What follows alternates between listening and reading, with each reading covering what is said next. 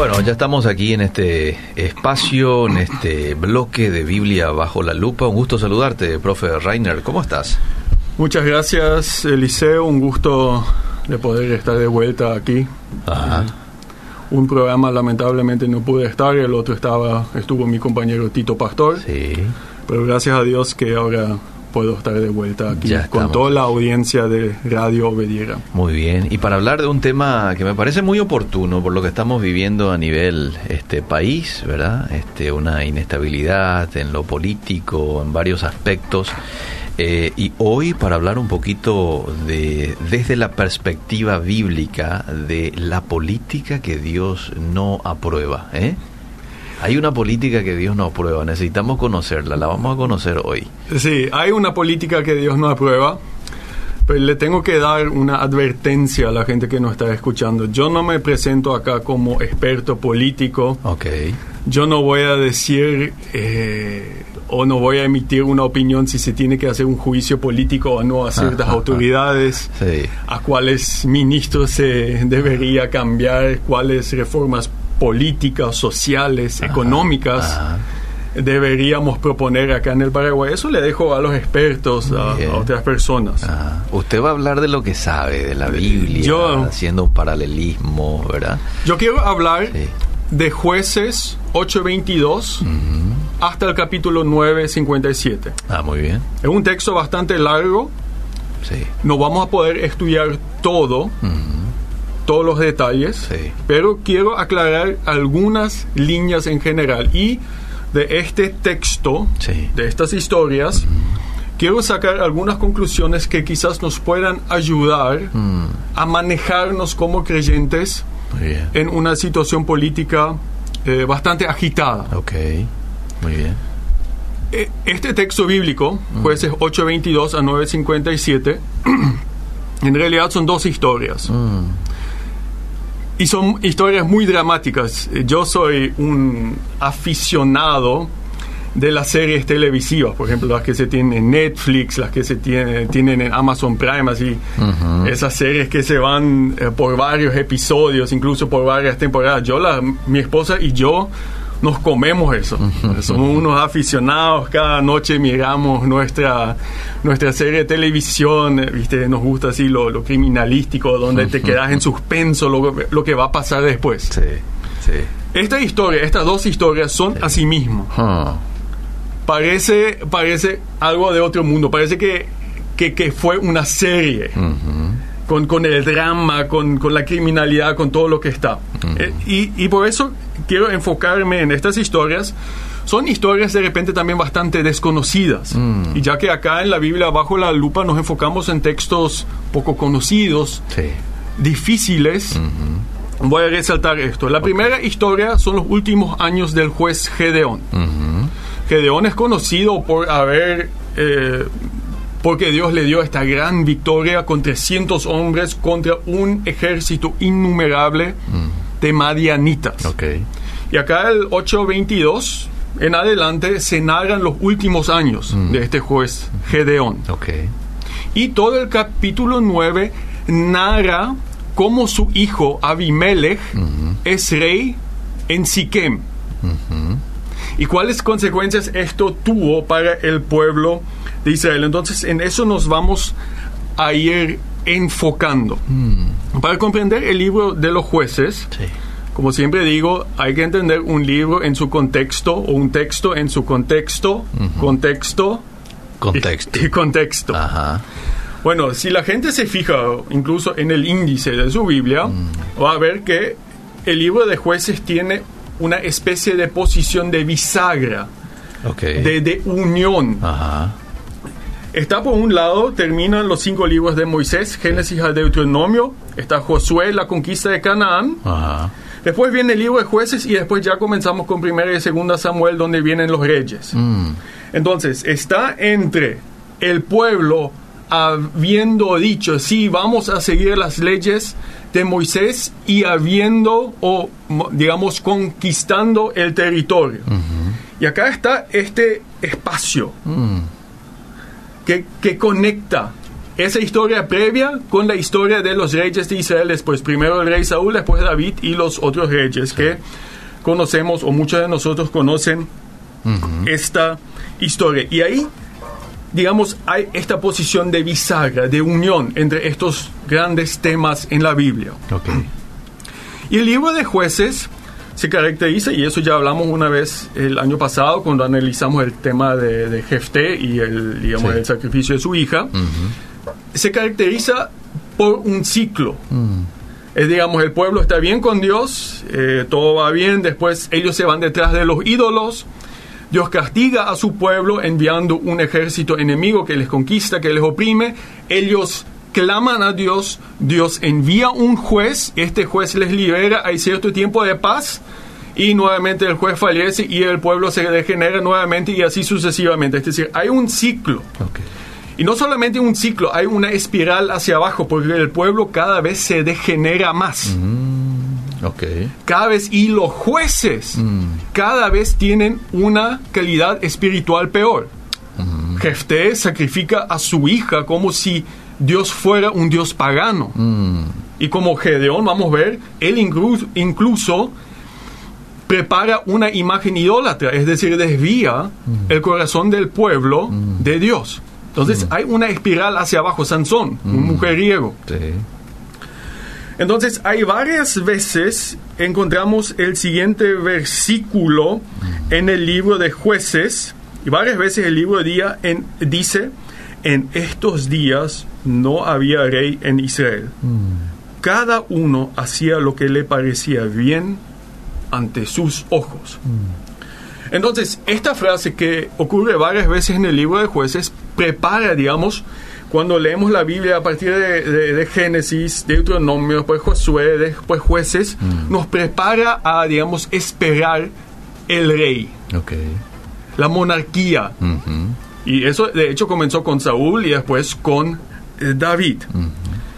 Y muchos de nosotros, y yo mucho tiempo a mí también me fue así, que entendimos esta frase como, sí, es algo bueno que la monarquía viniera, es decir, que Israel tenga un rey, porque eso iba a solucionar el pro- problema de la anarquía social.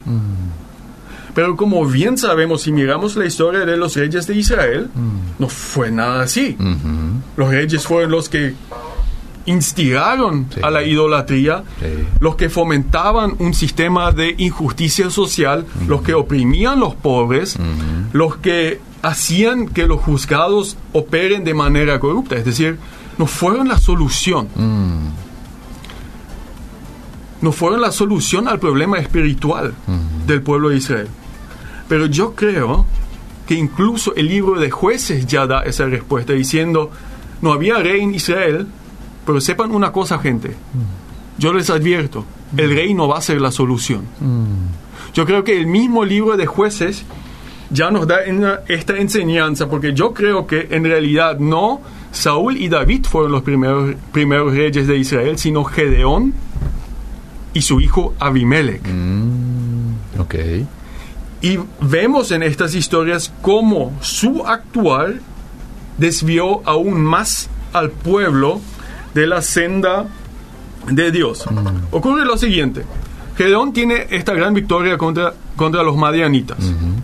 Y después la gente dice, finalmente acá tenemos este hombre fuerte que puede reinarnos con mano dura, imponer el orden. Y vienen junto a él y quieren hacerle rey. No sé si puedes leer jueces 8, 22. Sí, y los israelitas dijeron a Gedeón, sé nuestro Señor, tú y tu hijo y tu nieto, pues nos has, pues que nos has librado de mano de Madián.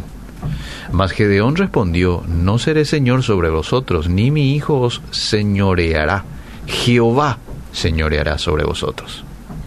Fíjate, acá le ofrecen todo el poder. Mm, Y parece, él, él Gedeón, parece súper espiritual. No, yo no quiero ser su señor, Mm. Dios tampoco a mis el hijos. rey. Dios va a ser su señor. Sí. Dios va a ser su rey. Parece todo bien. Mm. Parece que él ya pidió que el, el pedido del pueblo mm, ya fue algo desviado. ah, Porque sabemos de Deuteronomio capítulo 17, versículo 15, que únicamente Dios podía elegir al rey. Y acá el pueblo mismo quiere elegir al rey. mm, Parece que Gedeón se percató de esto. Ok. Por eso él dice, yo no voy a ser su rey, Dios va a ser su rey, tampoco mis hijos.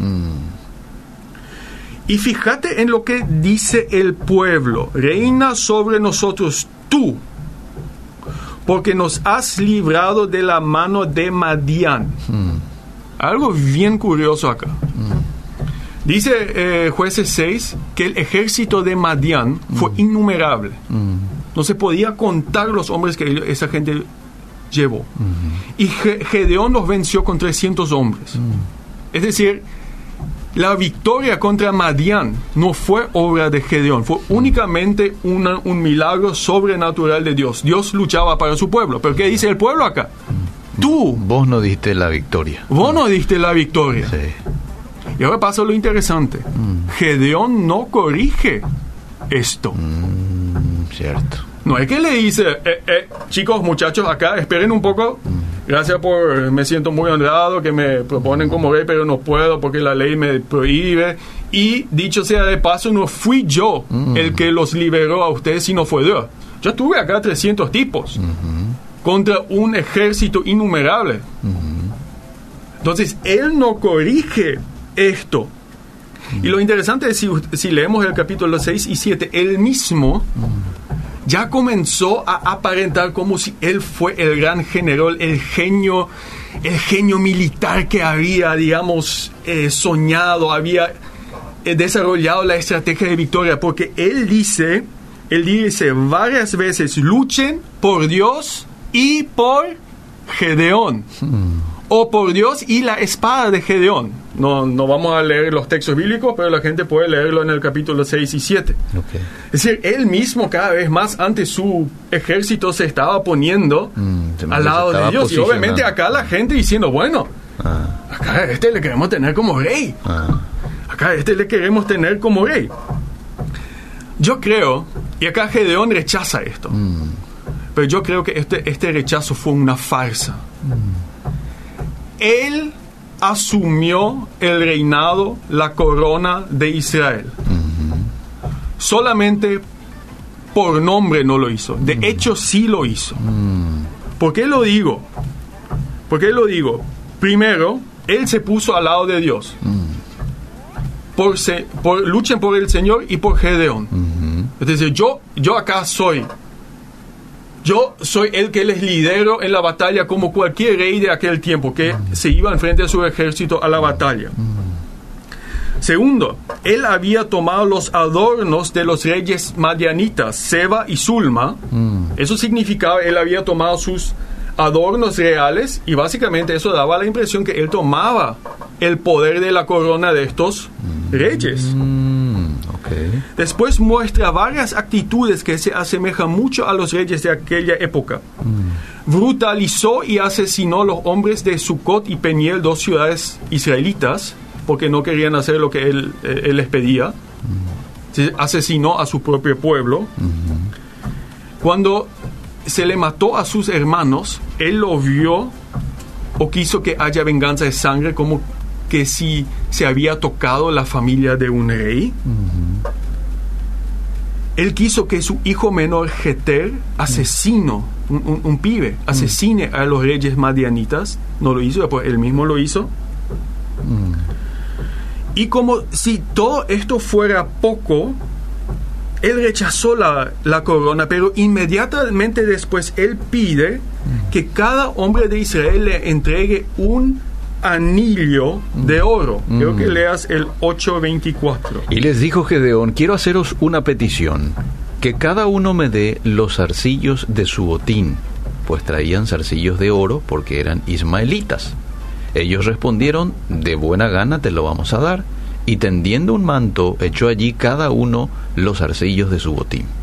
Sea, él, como cualquier rey de aquella época, demanda una señal de sumisión de sus hombres. Y los hombres entregan este anillo Sí. señalando que se someten a él como si él fuera rey. Entonces, con nombre, no, él no fue rey. De hecho, él actuaba como rey. ¿Y qué hace con estos anillos de oro? Él forja una imagen idólatra Mm, y todo Israel se prostituye frente a esta imagen. Es decir, ahí él hace lo que los reyes de aquel tiempo hacían. Él se asignaba como sumo sacerdote. Los reyes en aquel tiempo también no solamente fueron los reyes políticos, sino también fueron, digamos, hoy diríamos los pastores principales del pueblo, fueron los obispos principales del pueblo. Entonces, él asume todo el poder, todo el dominio, tanto en lo político, en lo religioso. En realidad asume acá el rol de rey, aunque rechazó oficialmente. Inoficialmente, él es indudablemente el rey de Israel. Fíjate vos la incoherencia, porque él le dijo al pueblo, no, Dios es el que eh, ¿cómo es que le dijo? Dios es el que reina aquí, ¿verdad? Dios será su Señor. Sí, sin embargo, él con todas esas acciones estaba diciendo otra cosa, ¿verdad? Y después otra vez este, hace algo eh, idólatra, es decir, le, pervierte al pueblo notablemente. ¿eh? y fíjate, coherencia. Eh, puedes leer el 829, pasa una cosa muy interesante. Luego Jerobaal, hijo de Joás, fue y habitó en su casa y tuvo Gedeón setenta hijos que constituyeron su descendencia, porque tuvo muchas mujeres. ¿Sigo? Eh, está bien. Bueno. Jerubal es otro nombre de Gedeón. Fíjate lo que dice el texto. Jerubal, es decir, Gedeón, hijo de Joás. Sí. Si leemos el libro de, de, Reyes, notamos que eso es así se identifican los reyes de Israel. Es decir, él mismo dice, mira, yo soy Jerubal, hijo de Joás. Acá hay un linaje, ya hay un linaje real. Y él después se comporta como los reyes. Tiene muchas mujeres y tiene 70 hijos. Muy similar a lo que vemos después en David y en Salomón y los otros reyes de Israel. Y en Saúl también. Entonces, él acá, y fíjate, a uno de estos hijos, él le nombra Abimelech. Bueno, ¿qué significa Abimelech en hebreo? Abimelech significa, mi padre es rey.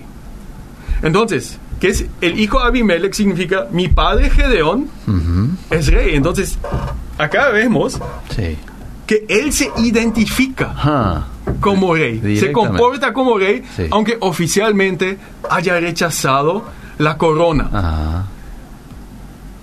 Oficialmente. De hecho. De boca. De boca.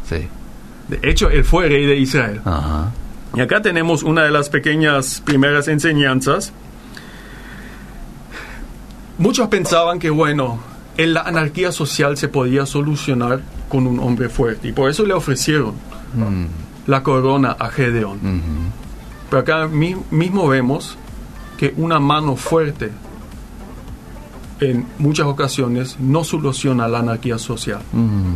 Se quiere una renovación política, aunque el problema es espiritual. Mm. Acá la gente quería una renovación política, pero lo que realmente necesitaban fue una renovación espiritual. Mm-hmm. Y por eso le que, quería nombrar a Gedón como rey. Mm.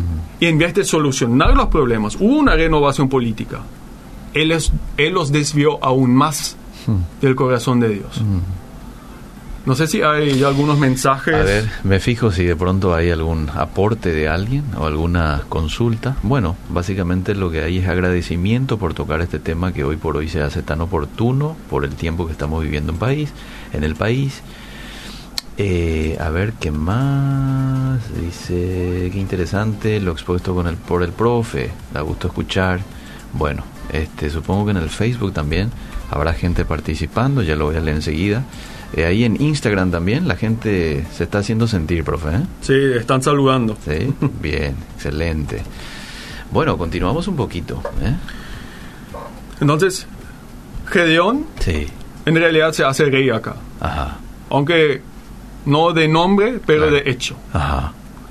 Y él siembra las semillas para uno de los reinados más violentos de la historia de Israel, el reino de su propio hijo Abimelech. Mm. El que eh, se nombró antes, mi padre, Gedeón es rey, Abimelech.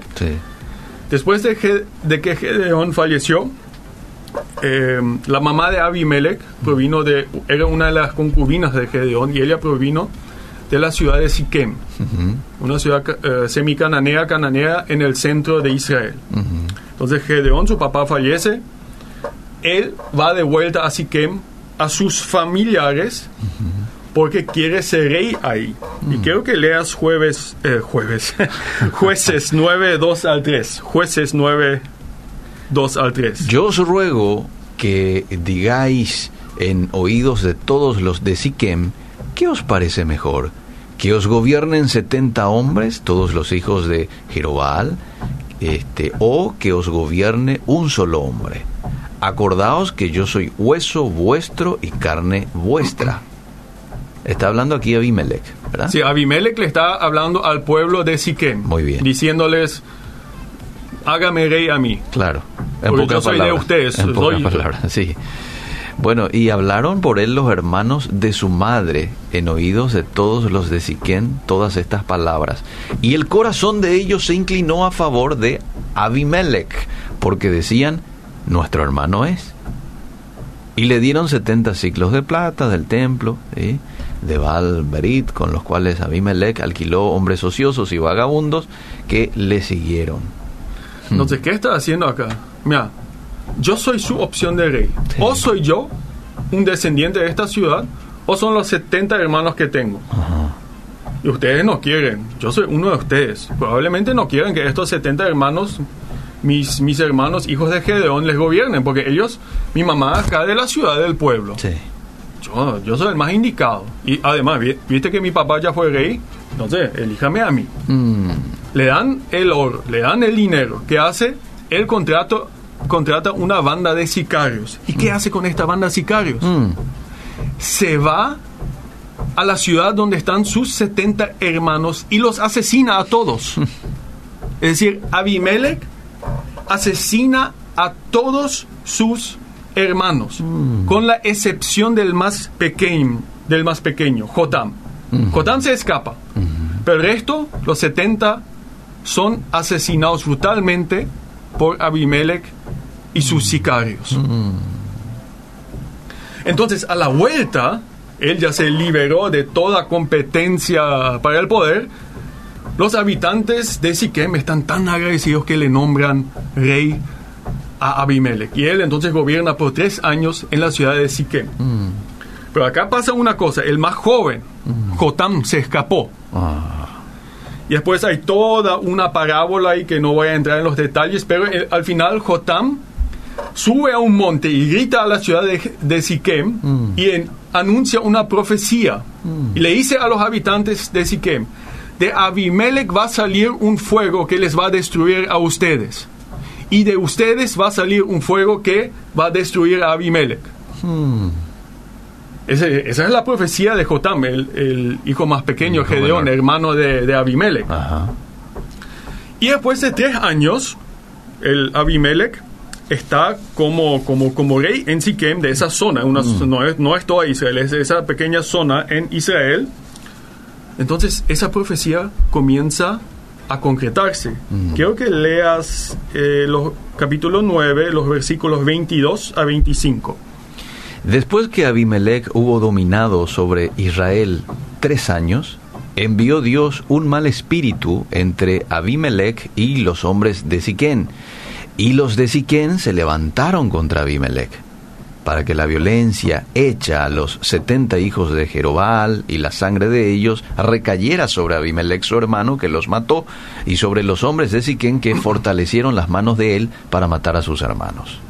Y los de Siquén pusieron en las cumbres de los montes acechadores que robaron a todos los que pasaban junto a ellos por el camino, de lo cual fue dado aviso a Abimelech. ¿Sigo? No, hasta ahí nomás. Bien. Justamente Abimelech en este momento no estaba en Siquem, por eso había una rebelión. Ok. Es decir, la gente o ciertas personas de Siquem se rebelaron. Es decir, hubo una, una revolución, eh, una revolución violenta ahí, una rebelión violenta. Fíjate lo que pasa acá. Dios envía un espíritu maligno. Dios da un demonio, endemonia a Abimelech y los habitantes de Siquem. Y no es el único ejemplo de la Biblia que tenemos eso. Ocurre con Saúl, ocurre también en Reyes en una ocasión. Parece que hay ocasiones donde Dios utiliza los espíritus malvados y los utiliza para castigar, para efectuar su juicio Ok. sobre ciertas personas. Ajá. Porque ¿qué pasa acá? Todos se andan endemoniados en esa ciudad Sí. y uno se pone contra el otro Sí.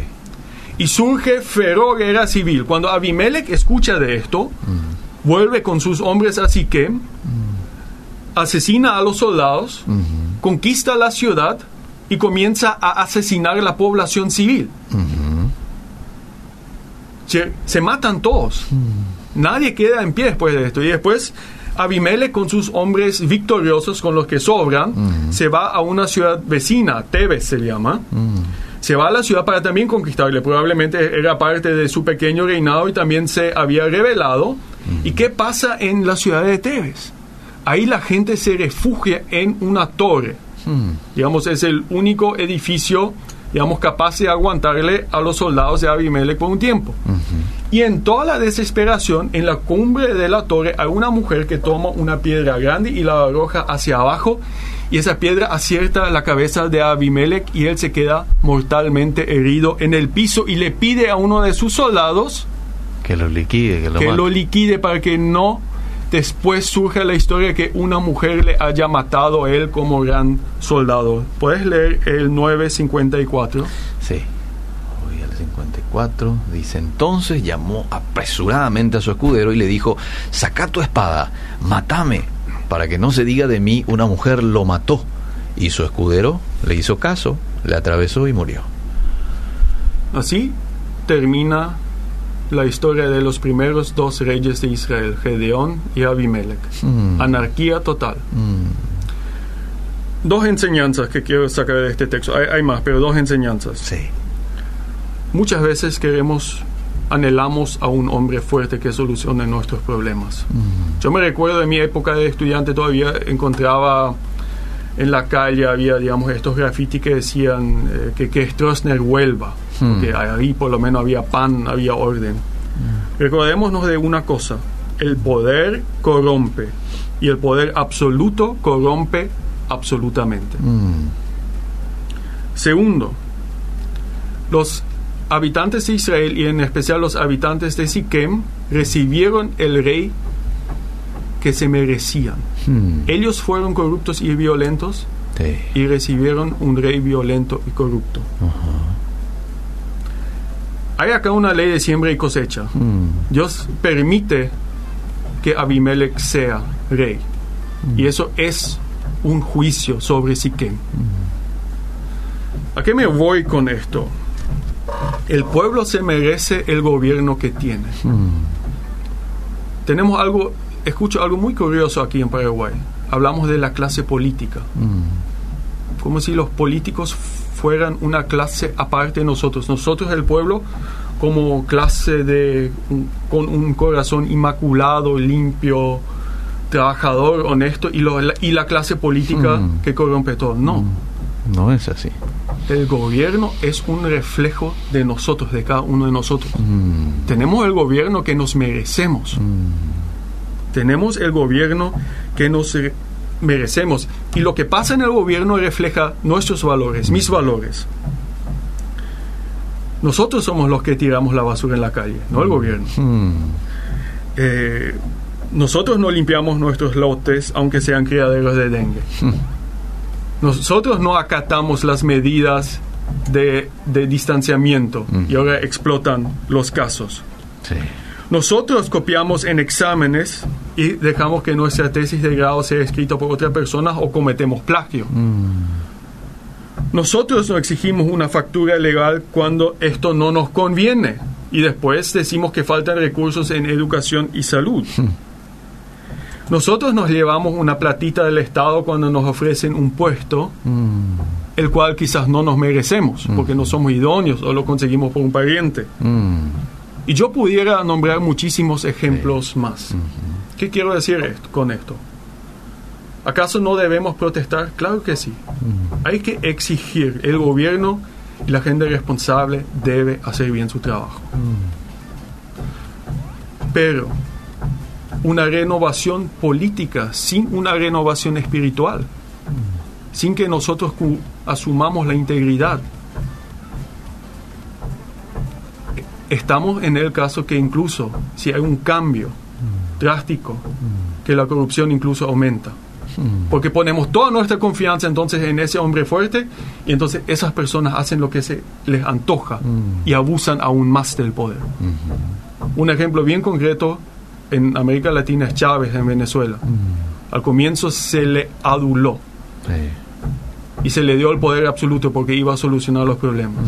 ¿Y dónde está la gran nación hermana Venezuela hoy? Yo creo que en eso las historias de Gedeón y Abimelech, los primeros reyes de Israel, nos pueden ayudar en reflexionar. Okay.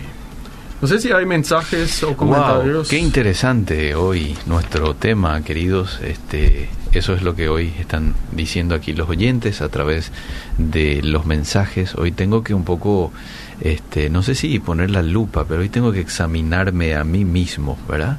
Este, sí, como usted decía, está bien manifestarse, esperamos más quizás de nuestros, nuestras autoridades, hacemos tal pregunta, ¿dónde está tal dinero? Está muy bien, pero hoy yo debo de, este, reflexionar en mi actuar, en mi accionar, porque de aquí es donde tiene que eh, surgir la transformación, profe. ¿eh?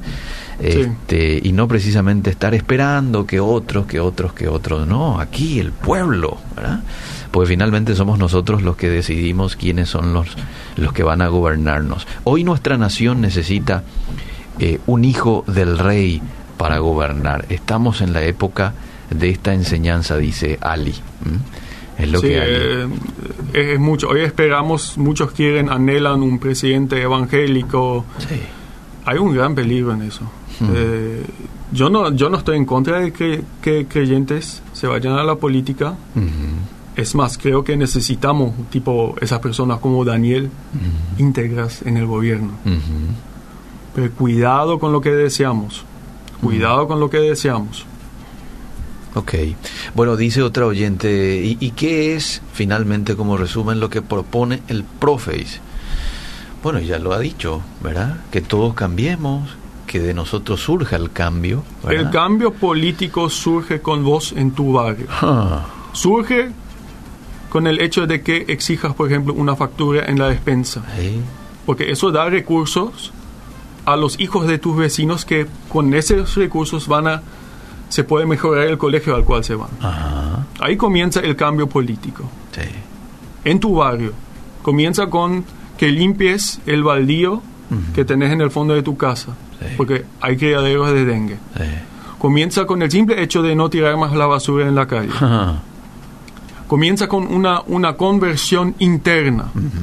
Sí, vamos a irnos a protestar. Claro, no estoy en contra de eso. Por favor, no, no quiero que no se me entienda bien.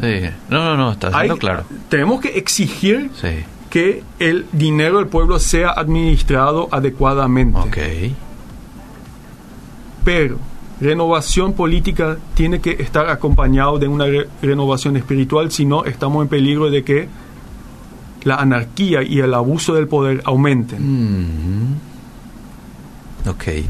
Wow, este, yo quiero agradecerle mucho, profe, por este tiempo, por tocar este tema tan oportuno. La gente que de pronto no ha podido seguir esta conversación desde el inicio por actividades o de pronto tuvieron algunas interrupciones, lo pueden volver a escuchar en el Facebook de Radio Obedira. Esto queda allí. En unos minutos más se va a estar alzando también en la web de Obedira, ¿verdad? Ahí en la sección podcast Biblia bajo la lupa íntegramente, lo pueden volver a escuchar o compartir con alguien que ustedes crean conveniente. Gracias, profe, por el tiempo. ¿eh? Hasta el próximo Muchas gracias por la invitación. Seguimos.